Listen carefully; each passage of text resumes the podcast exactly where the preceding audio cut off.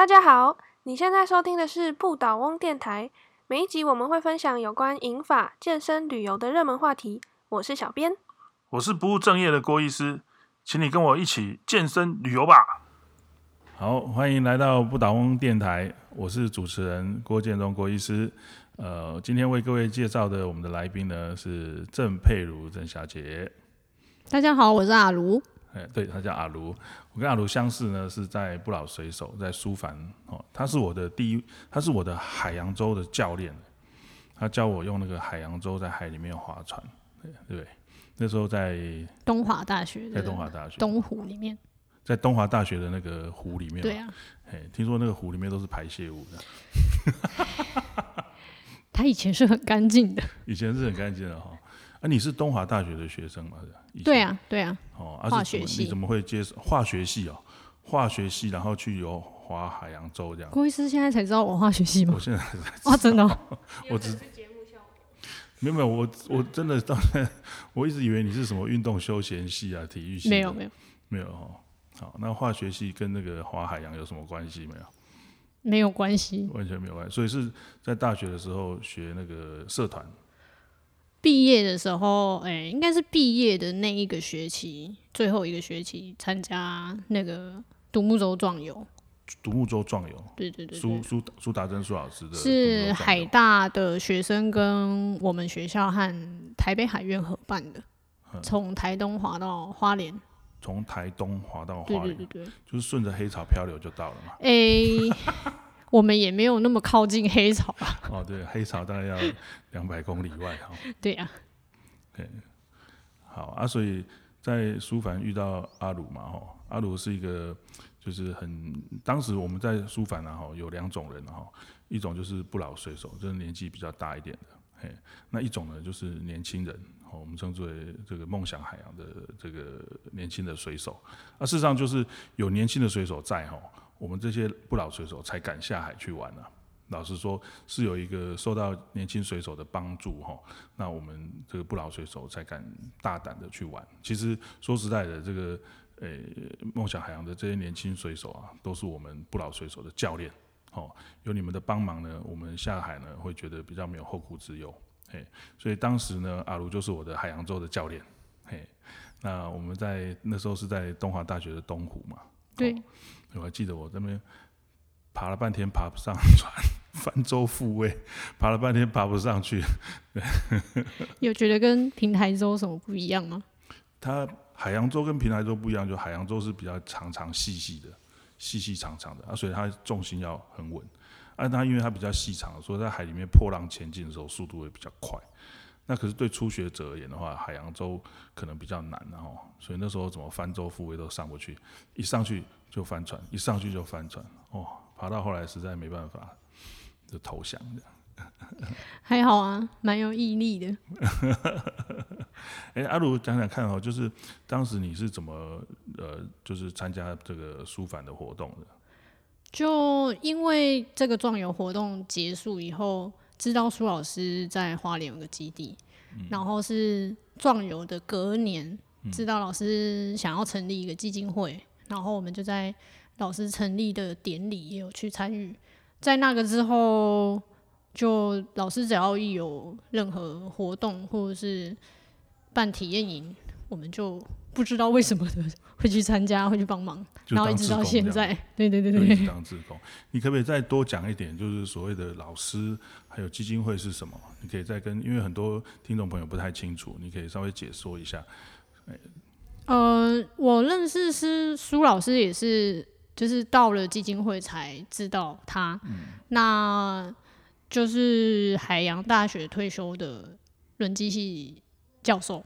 嗯，苏达珍苏教授。对对对。然后苏凡海洋文化基金会在做的就是海洋教育的推广。那我们透过的工具媒介最基本的就是独木舟，因为独木舟是最。最简单也最容易入门的，有些人怕海，可能会觉得直接跳到海里很紧张。对。然后有一个舟，就是有一个工具，让大家在水面上似乎可以安心一点点。嗯所以透过独木舟，让大家去亲近海洋，对我们来说觉得容易一点。嗯，对对对对对，你们那时候好啊，独木舟听说还要环岛嘛，人家是骑脚踏车环岛，你们是说要划独木舟环岛，对啊，哎，啊有成功吗？我们是第二届了，他们第一届是单纯海洋大学，是苏老师带队去划，从海大出发。那他们第一年从西海岸一路绕到垦丁，然后要再往北走到加热水的时候，刚好遇上八八风灾，所以他们就停下来为什么停下来？去救灾。哦，去救灾，对对为了救灾而对就是后来他们就停在那里，一直到隔年，他们想要把后面东部的这一段完成，所以才又发起了第二届。哦，那我就是刚好第二届参加，但是我们也没有真正再划回海洋大学，我们就只在花莲北滨上来就把行程都结束了。哦原因是因为当初我们在申请所有海岸能够进出港口的时候，有遇到一点问题。就是说对对对你们这个海洋活动在海上划独木舟这件事情，呃，受到一些政府官员的，就是没有人要认同你们，或者说同意你们可以做这样的活动。就还是会有一些海巡啊，或是要报备方面的问题，然后还有一些好像在苏澳外面有一些什么炮弹试射的炮弹试射，状态，所以射你们的独木舟啊，就是军事演习啦，所以我们就刚好卡在那个时间，然后我们也不可能修了可能几个礼拜再重新再滑起来，所以哦就是我们就那段时间他们要炮弹试射，所以我们就刚好也就到花莲，然后就结束这一趟旅程，这样。听想不到华独木舟还要在枪林弹雨里面 炮弹的这个威胁之下，所以受到阻碍，这样是不是？哇，我们这个称之为海洋立国哦，我们是海洋之子的台湾然后台湾人要环一个岛这么困难哦，要用独木舟来航海环岛，遇到这么多的阻碍，所以我们知道在第一届。第二届哦，啊，后来还有再办第三届，第四没有，所以从花莲到基隆的这一段就没有划过。就没有再对划过了哦，哇，真的很可惜，那是几年前的事情了。二零一零的事情了，二零一零啊，今年是二十十几年前，十年前的事情了。哇，十年前到现在都没有再办过一次环岛了。没有没有，哇，那你们是硕果仅存的两届这样。对，听说第一届在办这个环岛的时候啊，还拍了一部电影，是不是？他们应该是有做记录啦，我不确定有没有做纪录片拍成电影，是梦想海洋电影。哦，梦想还是后来又在拍，是不是？对对，好像是在讲这一段的故事啊。哦，是当时有纪录片啊，后来再补拍还是怎样？当时应该没有太多的影像，我想。哦对，那梦想海洋就是只是老师想要呈现这一段的故事，他跟学生去冒险，然后想要去做一点突破。是是是，就是一个海大的老师充满理想，然后带着学生要去突破万难，然后用独木舟来环岛，哦，证明我们是海洋之子这样。对，所以后来才去拍《海洋梦梦想海洋海洋》。这个电对影，哦，这个电影呢我看过，那在结局呢其实是有点悲伤啊，哦，因为最后并没有成功。那不成功的原因呢，是因为呃很多法令的限制，然后一直拖一直拖，都没有一个单位认同这件事情哦，没有一个单位敢批准说这个活动可以进行啊。那本来是想要合法哦。公开、公正，然后光明正大的来办一个海洋的活动，但是没有一个单位、政府单位愿意批准。哦啊，踢皮球踢来踢去，到最后呢，时间过了，哦，这个因为航海有一定的时间嘛，对啊，东北季风下来，我们就很难再往北走。对，所以他们训练了好几个月之后呢，结果最后是因为不是体力不行，而是因为政府的这个不支持，哦，也不是讲不支持啊，没有人敢支持这样子的一个状况之下，东北季风的季节过去了，呃，就是南风的季节过去了，接下来是东北季风，就因为风浪太大，就没办法再再航海这样子。对，对哇，真的是可惜，所以最后是结局是有点悲伤，哎呀、不过后来又有南风再起的这个事情嘛，对，是啊，所以郭医师才出现了嘛。好，好，这这后面这一段那个南风再写的事情呢，其实是一个也我自己有参与了哈。不过这段呢，可能以后我们有机会再请这个呃不老水手们再亲身来讲。那今天我们来谈谈这个阿卢啊哈，阿卢这个大学时代就做这个独木舟航海这样的一个一个梦想，对哈？啊，现在呢，想想你现在的工作怎么样？我现在的工作是游艇管家。啊？什么？游艇管家？游艇管家？对，什么是游艇管家？游艇管家就是有一艘船，动力船，又或者是帆船。嘿，帆船不是很贵吗？对啊，船东买了一艘船之后，需要有人照顾跟保养，哦，那个那就会找到我们管家。要要照顾这条船也很费事哎哈。对啊，因为船东有钱，但是不见得有知识，不，呃，不见得有这个航海的知识啊。诶，大多还是有，因为玩帆船的需要有一点点概念，才有办法哦出航。所以这个航海这个活动哦，是不是说随便玩玩就可以哦？还是要参与，有一点知识才可以。对啊，因为帆船还是有一些理论，然后一些必备的知识跟风险，那需要学习之后才能了解。那了解之后出航才有乐在其中对对哦不然安全。不然只是一个乘客而已，对不对？对，你就只能在船上吹风，其实也不错啦。所以这个通常船东就是有钱嘛，哈，然后然后又有闲，然后但是呢他又很有冒险的精神，对，然后愿意学习学习一些航海的知识，才能够这玩这样子。所以其实玩航海这件玩帆船、玩游艇，这个是一个很高的门槛啊，不是一般人可以玩的。目前我觉得也是这样，因为管道不多，嗯，那大概通常都是透过朋友认识，然后介绍，有兴趣可以上船体验一下这样。哦，那你这个游艇管家，你现在的工作是游艇管家，这个恐怕是很多人梦寐以求的工作啊。但是也很累啊。啊，怎么说呢？那可以聊一聊你现在在做的工作是什么样的一个内容？这样。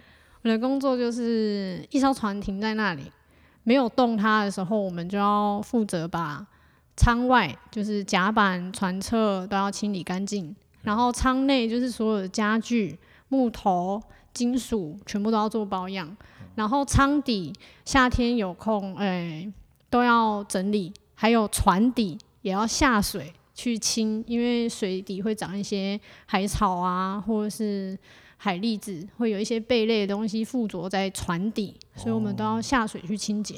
所以其实工作是非常多样化的。那帆船的部分，我们还要针对就是帆跟绳索都要做检查，因为说出航的时候，这些都是很重要的我们航行的工具。对对对对，所以这些生命危险。对，所以这些都要检查。再来就是引擎，帆船通常也会外挂，也不是外挂，就是舱内会有一个引擎是基本动力。嘿对，那在没有帆的状态下，我们对我们会开引擎进出港哦是比较安全不能。靠风随便对，那引擎的部分我们也是要会基本检查跟基本的保养，这样哇，那你学化学的，然后会搞引擎，也很厉害哦。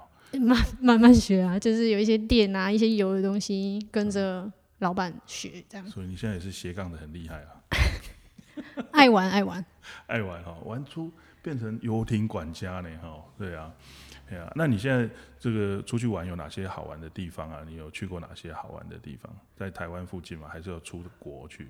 还没有那么厉害啊！我去年才工作，就是接这份工作。对然后去年最有趣的大概就是暑假七月的时候，有一个澎湖州的帆船杯比赛，然后就跟着船东出海比赛。那我们也是开了一艘船到澎湖，从台然湾后基隆开从基隆，对对对，开到澎湖。开多久？诶、他们那个时候我送的船是先开到台南，嗯开了三十七个小时。一天多这样？对对，啊，是轮流开吗？通常是白天的时候会在甲板上，大家都是正常的状态，因为白天就是按照正常作息。那晚上的时候，我们当然就没有下锚，一样是照常航行，就要轮值嗯，对就看管家就要出现了这样。排班怎么样。嗯对啊，就一个小时一班或两个小时一班，嗯然后没班的话就可以去休息睡觉。哦，对对对，哇，所以你也是船长，然后开船掌舵这样对哦。也没有，因为其实送船的时候比较简单啦，就是只要瞭望观察没有东西会跟我们船碰撞，那基本上都是自动导航。哦，自动导航。对对对对对对。我有一次啊，也是坐帆船，从那个花莲啊啊，这个坐帆船去基隆啊，参加这个台流杯的帆船赛。哎，那时候是雅米哥号这样，雅米哥号是一个很传奇的号的的一艘船，哦，一艘帆船，这也是很多故事在里面。每一艘船后面都有很很多的故事，因为很多人在上面哦，发生了一些一些这个好玩的事情，这样子，嘿，对啊，好啊，那。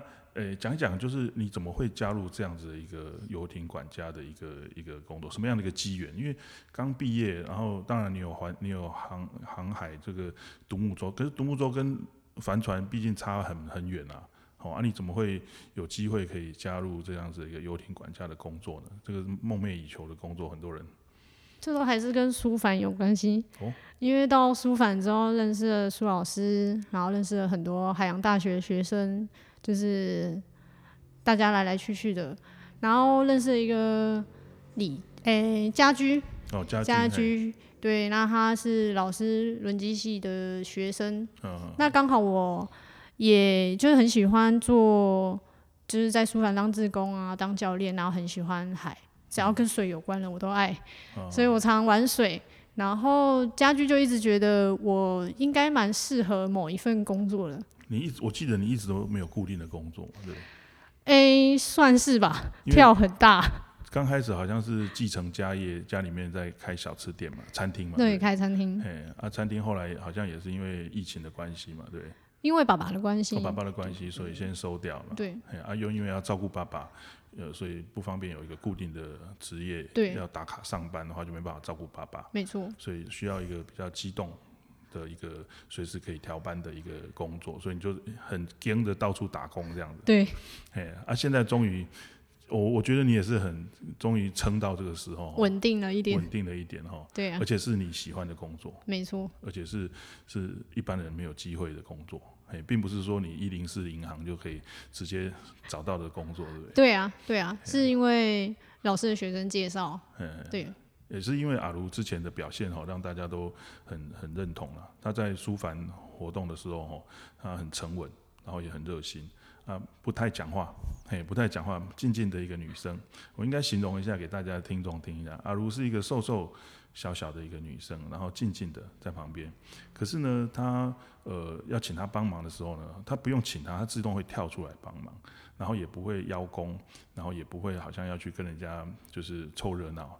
然后他都会诶，事情做完了之后就慢慢的退到旁边去，然后随时 stand by。你好像什么事情需要的时候，诶，他就会出现，好奇怪，他就会出现。他明明是在基隆，他家住基隆，突然就会跑到花莲去了。经常在花莲，每次有活动都会遇到他，可可见他真的是很热爱海洋啊。哎，他终于让你跟到这样的一个工作了。对啊，很开心。好啊，那我们再聊聊哈，真的还是要聊回来，我们不倒翁电台，然后因为我们的很多听众都也是这个银法族啊，哈，或是关心银法族的人，然后那我们希望在银法族，哎，有一天呢身体好了哈，或是说，哎，不要等到身体不好了哈，就是身体还很好的时候，我们要尽量的去冒险，去享受人生嘛。那如果说他们也对听到说，哎，阿卢这个游艇管家这个事情很有兴趣啊，也想要来航海啊，坐帆船啊，或是坐大游艇啊，哈，想要来试试看这样子一个冒险的旅程啊，哈，有没有给大家一些什么样的建议啊？或是什么样的管道他们可以来接接触这样？你就你所知，目前国内有哪些呃可以来做帆船活动的一些管道，或是学校啊，或是做帆船活动的话。我知道的是乌石港也有帆船学校，再就是对宜兰乌石，然后再就是台南安平，台南安平，然后澎湖马公，他们都有帆船学校，有开一些体验或者是真正的一些证照的课程。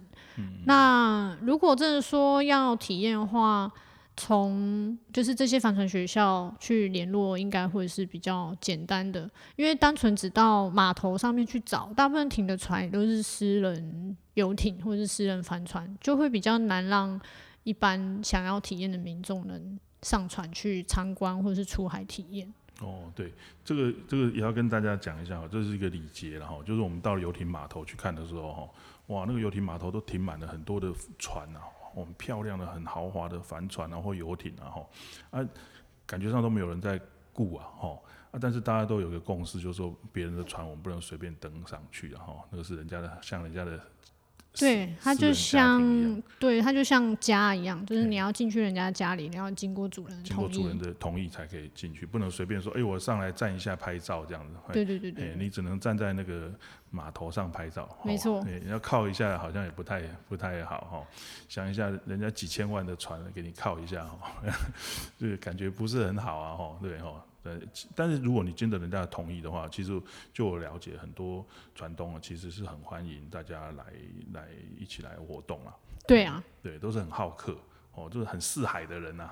对啊，尤其是帆船啦，因为帆船运动现在在台湾其实是呃也不算刚开始，就是有在玩的人也不少，但是想要新加入进来的人。感觉就是不知道要从何开始。对，这个就是为什么要对蛮多我知道是船东也都希望有就是水手能上船帮忙，因为我们有时候要比赛，那不见得说我们一个团队假如有五个人好了，那如果有一个人这一天比赛是不能参加，那我们就少一位水手。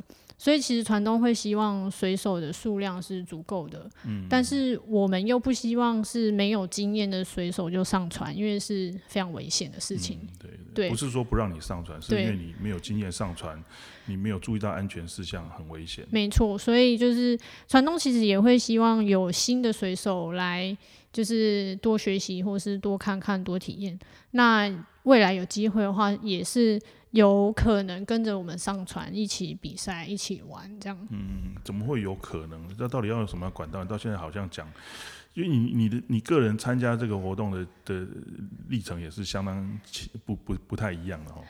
对啊，所以其实我觉得这有点就是因缘际会，非常非常对啊对啊。然后很多人羡慕你哎。就是如果真的要上船的话，可能就真的还是要介绍。就是征得船东的同意。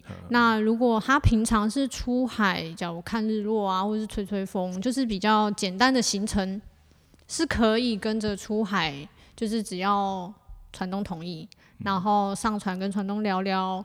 那如果未来有机会，想要真的很就是很喜欢，然后真的也想要学习的话，才有可能有进一步的，就是训练或者是。或者是上船跟着比赛看一下，因为不是那么容易啦。就是如果你搭了一次帆船，你只能去体验一下，就是出出去吹风、吹海风，那是没有引擎声的，那跟动力艇是不太一样的感受。帆船跟游艇是不一样。对对对对，但是出去之后，当一个体验的乘客是蛮幸福的事，因为什么都不用想，不用顾那么多。对对对，但是如果你真的要。比赛要去使用这些帆具绳索，其实是有很多东西要学的。对啊，对啊，那也要有足够的时间，我觉得才有可能。因为每一趟出航，其实也都是跟海象有关系。那我们有时候定的比赛时间，也有可能随时就临时延后，所以都要有时间的配合，跟所有人的配合。那也不是说你说来我就有可能让你上船，或者或者是说哦，你今天有时间，但是船都没时间。对对。但是海象不行，所以所有事情其实都是天时地利人和。嗯。所以我觉得有点难度，但是如果真的很喜欢的话，就是多问，也许是有机会的。嗯我记得我那时候也是。呃，去当了一次游游客哈，去乘了一次“阳米哥号”帆船，去跟人家去这个台流杯帆船赛。那次之后就开始呃诱发这个好像要玩船的一个兴趣这样。啊，所以那时候我就去参加这个游艇动力小船的考试，嘿，也读了一些书啊，然后就去参加这个呃动力小艇的考试，哦，然后还取得一个这个执照。执照，嘿。我记得我那时候，对第一次拿到证照，拿到拿到那个动力小艇执照之后，我们就赶快跑去花莲了哈，然后去搭雅米哥号。然后我记得那个呃港口那个叫什么那个海关还是什么，那个海巡啊，嘿，海巡要出去之前都要海巡要签嘛，要查验身份证这样子，然后要签说，哎、这次出航的船长是谁啊？写名字这样啊，因为我第一次拿到证照，我就很高兴的写我是船长这样哈，然后我第一次当船长，好觉得很兴奋，你知道吗？然后就啵啵啵啵那个船啊哈，就从从那个码头啊哈，这样慢慢用用动力嘛哈，然后慢慢出港，啊出了花莲港之后呢，哇，到外海之后，我们就要把引擎停掉。然后就用那个那个帆然后张开来，然后就用帆这样航行的，风这样吹都没有声音了，只有海浪哗哗哗的声音这样。然后呢，等到玩的差不多够的时候呢，我们要重新打开这个引擎，哦，要回回港，就发现了引擎开不开这样。那 后来 我的第一次当船长的经验呢，就在外海抛锚了。那还好呢，那个我们的那个那个会长哈，就是我们那个艾米格号的会长哈，就我、很努力的哦，船舱船上啊，这样一直在跑来跑去哈，在船下修修那个引擎嘛，一直在检查到底哪里坏掉。那、为什么会上下一直跑呢？因为他在下面那个机油味很重啊，所以他要吐啊，所以他跑上来吐啊，跑上来甲板吐，吐完之后再去修这样。哦，修了我看大概有一两个小时，还是没修好。然后最后呢，我的这个船长之梦呢，第一次的船长经验呢，就是被别的渔船拖回来的。这就是没有游艇管家哈、如果游艇管家能够把这个船好好的顾好的话，不会有这些意外哈、这样子出去玩就很 很比较安心了。所以你们是其实是这些船东的这个保险师啊，哈，保险保险的算是吧，就保姆，我觉得有点像保姆哈。对，就是要把所有事情都处理好，然后随时要出航都可以出航。包括啤酒也要准备好。对，没有错。好，非常谢谢这个今天这个阿卢啊哈，跟我们介绍这个呃帆船的事情然后有没有最后跟大家呃讲几句话？就是如果说有想要有兴趣来呃试试看这个玩船的事情的话，哈，从什么地方开始入手比较 OK，或者有什么联络的管道这样？这个很很难，很难，我自己觉得很难。对，因为我们管理的都是私人帆船，所以非常，我觉得非常困难啊。就是从你这个管道下去是很难的，就是因为你都是管的私人的，没错，没错。对，那我就只能就是有真的如果有机会的话，然后刚好也有朋友来基隆，也许可以介绍给船东认识，但是很难说一定可以，或者是一定不行，都、嗯对，因为你。管理的是私人船嘛，对所以你不能答应什么事情嘛。对啊你，是对啊，你是要帮船东顾好这些船嘛。对对对对嘿对对，那如果说是呃呃真的想要学习船的事情的话，就是要到帆船学校，对，没错，对先。要需要先考到动力小艇执照吗？还是不用？如果要当水手上帆船是不用考到执照的。哦，那用动力你小艇的执照，对对对，那你如果要动力小艇执照，主要是因为你要开船开船出去，你要就是能够知道船现在你要怎么掌舵，你要怎么操船，然后还有一些轮机的尝试，你才需要考执照。那你如果只是上去要当帆船的水手的话，是不用执照的。所以直接参加那个帆船学校就可以。对对对对对那你可以再。介绍一下帆船学校大概有哪些等级的课程吗？还是怎么样啊？课程的费用啊，可能大致是多少？诶，我不清楚费用大概是多少，但我知道有一些入门课是从就是帆船的原理教起，就是帆为什么可以受风就前进，那有迎风前进的方式，也有就是背风前进的方式，那都是有原理在的。然后再来就是会教一些。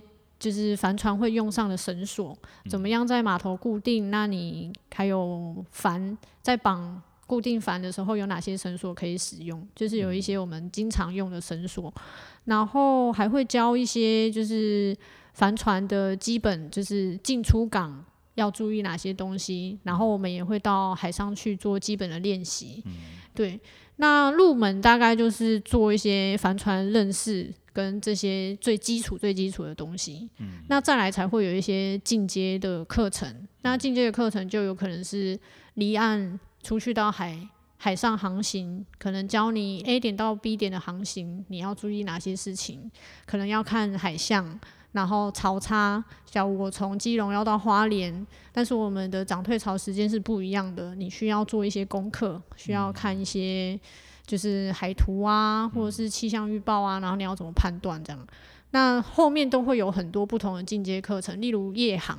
那夜航你要注意什么？所以通常会从入门开始，你先知道帆船在做什么事，它的原理是什么，然后你会一些基本的东西，你才有办法做航行，后面才会有这些进阶的课程。嗯嗯嗯，我还记得夜航好漂亮哦。我那时候坐阳明哥号夜航从从那个基隆回花莲的时候，哇，好美哦！那个晚上都黑漆麻乌的哦，然后那个那个海浪这样过去的时候啊，那个海浪惊起的那个水面上的一些浮游生物啊，就会有一些蓝色的那个荧光出现。所以人家说那个蓝色的眼泪啊，哦，不是只有马祖才有啊，其实海上到处都是，只是因为我们没有机会到海上。到了海上，在航行的时候，哇，都是很漂亮。好，非常谢谢今天阿卢给我们的介绍哈。那呃，我们今天的时间到这边哈。那很高兴，如果有机会的话，大家想要去玩帆船的话呢哈，那尤其是我们不老水手，还有我们不倒翁学校的校友们哈，那可以来跟阿如再进一步的请教哈。阿如，那不过现在跟你见面的机会可能很少对啊。去，因为你都在船上嘛，对不对？啊，你的船主要是在碧沙渔港。碧沙渔港嘛，哈。好，如果有兴趣呢，到碧沙渔港了哈，就看看，可能会看到一个小小的哈，瘦瘦的一个女生哈，然后在床上跑来跑去啊，可能就是阿鲁，你就大声叫一下阿鲁哦。那他如果有回头的话，大概就是他了。好，期待有人在码头叫我的名字。有这样。好，那今天我们的时间到这边，谢谢大家的收听。呃，我是主持人郭建东郭医师。好，谢谢郭医师。嘿，好，拜拜。拜拜。